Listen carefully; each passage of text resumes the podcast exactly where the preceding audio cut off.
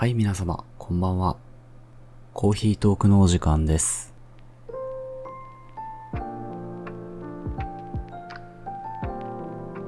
コーヒートークは、私、ユッキンが寝る前にほっと一息つきながら、思いつくことを思いつくままに、ほんの少しお話しするラジオトークです。そろそろリップクリームが必要な時期になってきました。結構唇が乾燥しやすいたちなのか、まあ、口の端が切れたりとかね、あるんで、寒くなって空気が乾燥してくると、リップクリームを重宝します。でもね、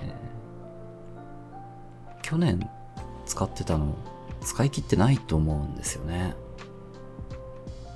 というか僕人生でリップクリームを使い切ったことがないんですよね。消しゴムとリップクリームは使い切ったことがない。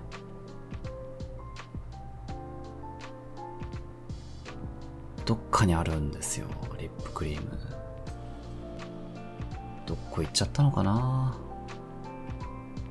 一度でいいかリップクリームを使い切ってみたいな。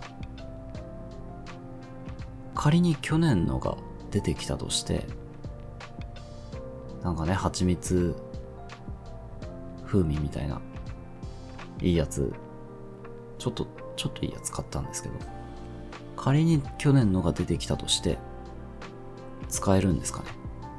リップクリームって賞味期限ある？賞味期限って言わないかそもそも。使用期限ある？でも、まあ、どっか行ったんだろうな。また今年も買うんだろうな。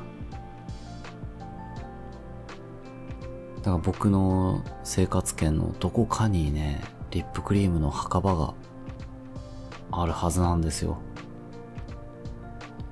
これまでに買ったリップクリームたちが大量に眠っている墓場がね。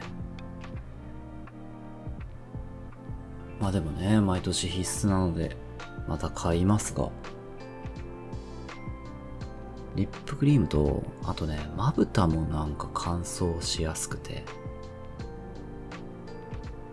昨年は皮膚科に行って、なんかまぶたに塗る薬みたいな、もらいましたね。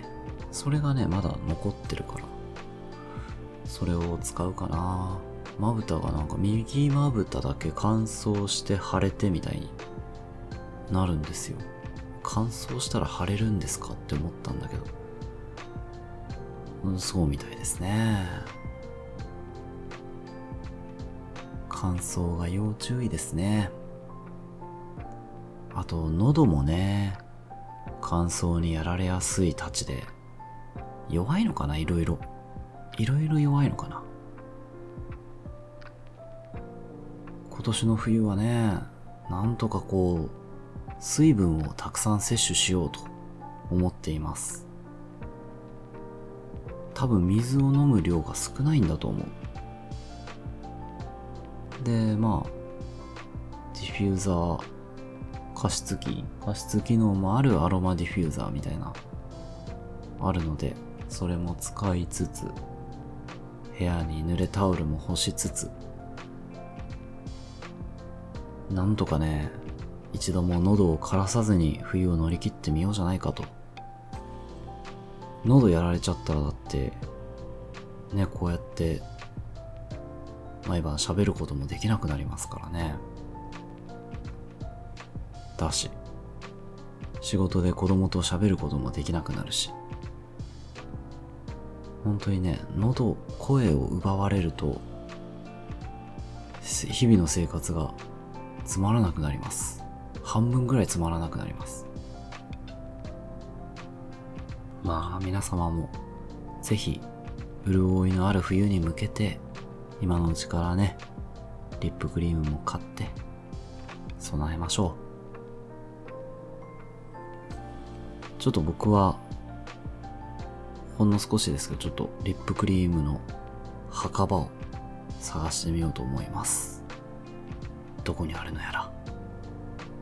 それじゃあ本日はこの辺で。おやすみなさい。